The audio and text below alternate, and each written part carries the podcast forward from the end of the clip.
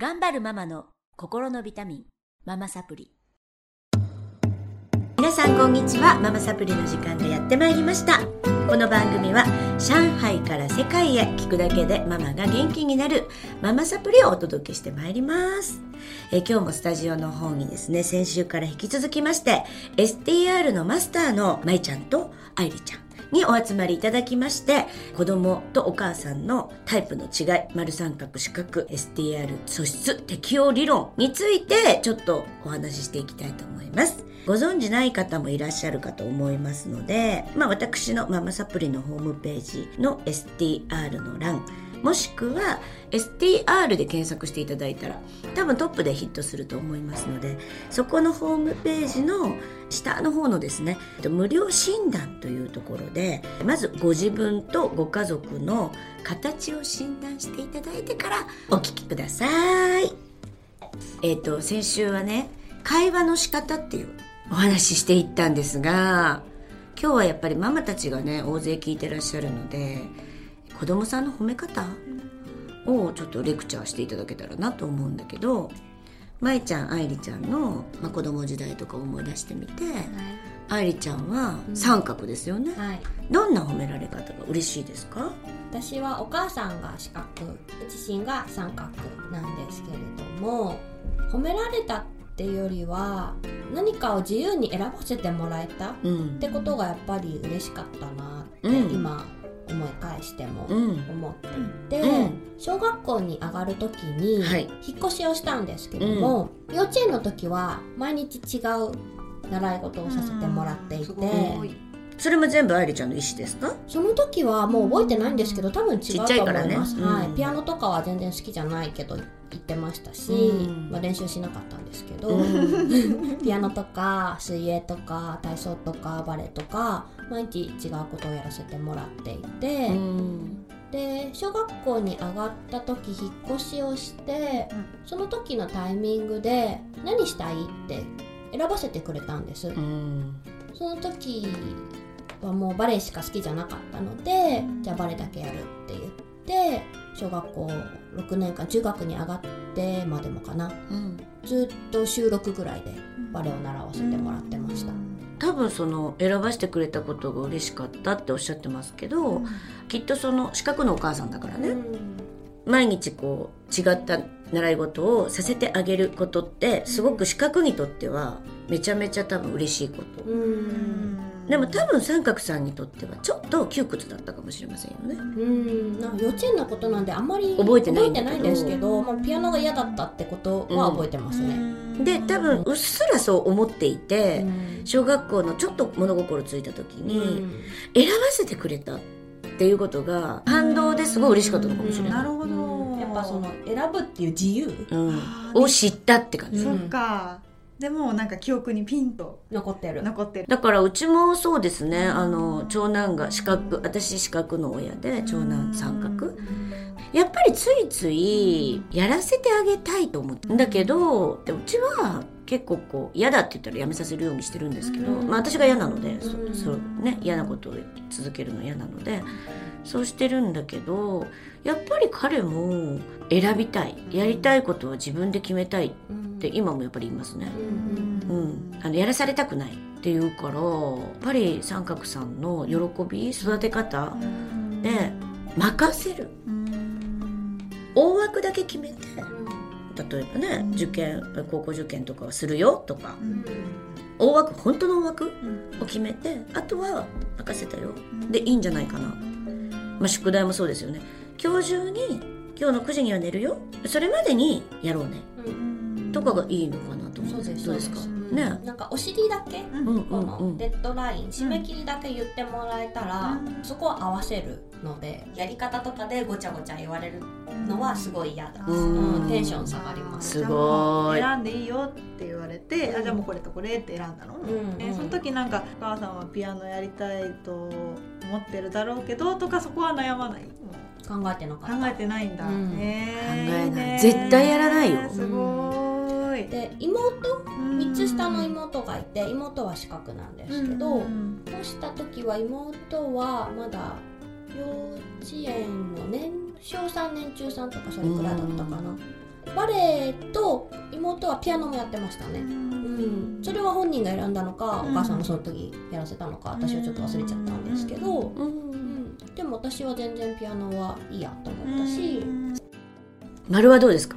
私も習い事で言うと1週間にね6個か5個とかやらせてもらってたんですけどなんかあんまりそういうのがなくてなんかここ行きたくないなとか特になくてどっちかっていうとやってきてあなんか習字とか言ってた時に、こんなん書いたよってあら上手じゃないとか、なんかもうとにかく褒められるのが嬉しくって、でも私行ったところですごい。双子なので、うん、やっぱり妹が一緒に妹っていうか一緒に動いてたから、ね、そういう意味でそう仲間が多分いたから頑張れたっていうのは確かにあると思います。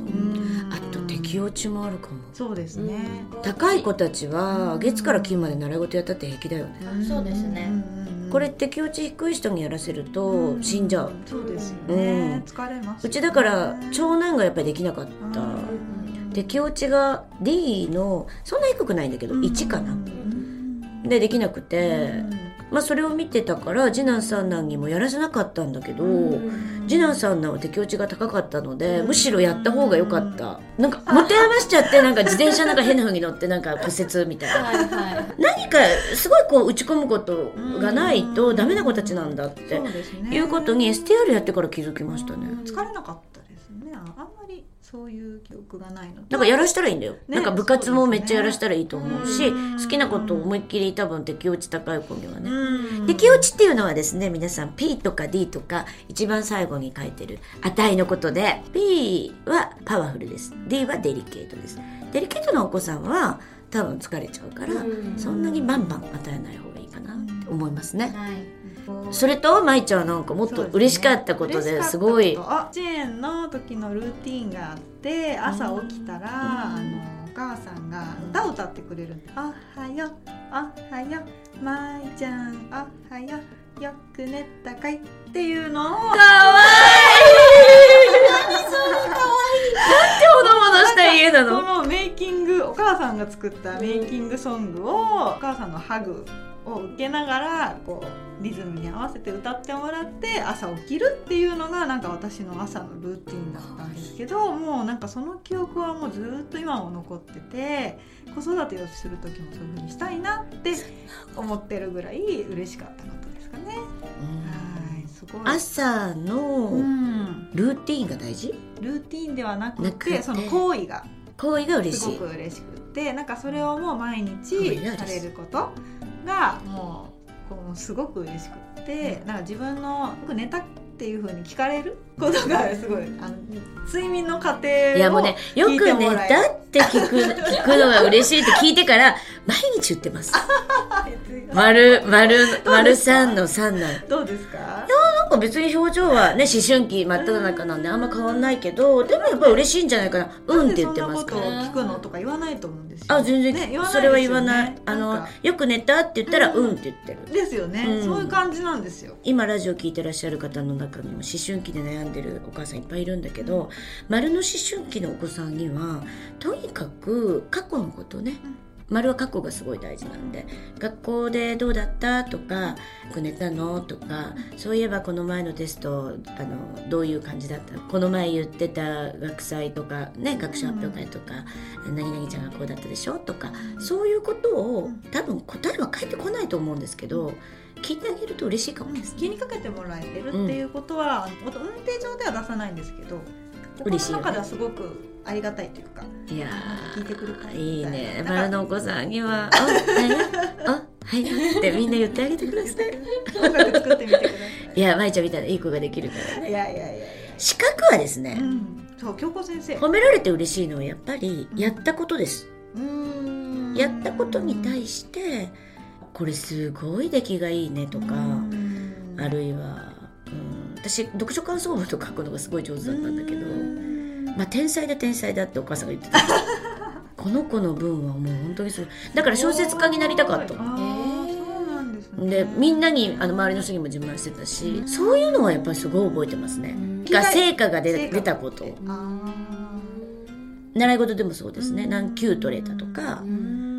あ Q を取った瞬間褒められてうん。そうだね。っていうかね褒められてじゃないな自分で分かってるから。ああできるようになったってこと。だけどあのでもやっぱり嬉しいのは、うん、いい子だねとか、うん、優しいねとか、うん、そういうことではなく、うんこの間のマラソン大会のででのなんかこう活躍がすごかったねとか、あるいは仕事だったら、この前の講座すごく良かった感動したとかいう褒め方の方が響くかな。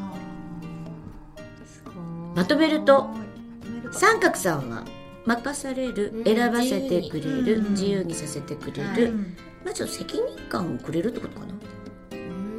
そういうことでもないか。責任感じゃない気がします、ね、自由？自由だと思う、うん、選択させてくれることかな。そう。空間にしろ、うん、あと何かな、まあ、選択させてくれる。うん、選択の自由とか、まあ、時間の自由とか、与えてくれる。与えてもらえるとあともし褒められるならとりあえずすごいねそうだよね。さすが。すごい。さすが。すごい。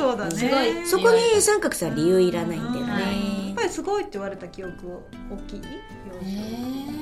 でももうなんかそれの積み重ねだったのかな。すごいってでもあんまり多分資格だから言わないと思う。言われなかったと思う。ていうか資格にとってすごいは褒め言葉じゃないから、うん、あそっか。お母さんからはあんま言われなかったけど例えば学校とかのお勉強ができたのでじゃあお友達とか先生からとかは言われてて多分そこで承認欲求を満たしてる気がします、なるほど。すごい、丸はとにかく、優しい言葉の掛け合いみたいな気がする。そうですね。気にかけて気にかける。寄り添う。寄り添ってもらえて。確かめ合う。確かめて。うん。だね。自分がいていいっていう空間があることが大事。なるほど。ねで資格はですね人格とか人柄とかよりもやったことを実績とかこういうふうに上手だったねとかこの色が良かったねとか言われる方が嬉しい、具体的。具体的に。具体的。な事実。かな。具体的な事実、を褒められるとすごく嬉しい。この絵のこのタッチがいいねうん、こういう部分がいいねとか。あなたの喋り方のこういうところがいいねとかの方が嬉しいかな。優しさもそうですよね。例えば舞ちゃんにかけてたあの言葉がお母さんよかったと思うよとかその方が嬉しい優しいねじゃなくて。ああ、うん、そういうふうに。そういうふうに具体的に言ってもらった方がより嬉しい。というね全然違いますね。ねます面白いまた今日も。すごい役に立つラジオですよ。もう有料にしちゃおうかしらっていう感じなんですけど、今週はこの辺りで褒め方というかモチベーションの上げ方ですね、はい、お伝えしてまいりました。次週も引き続きこのメンバーでお届けしてまいりますので、どうぞ皆様お楽しみにお待ちください。今週はこの辺でお別れしたいと思います。さよなら。さよなら。さよなら。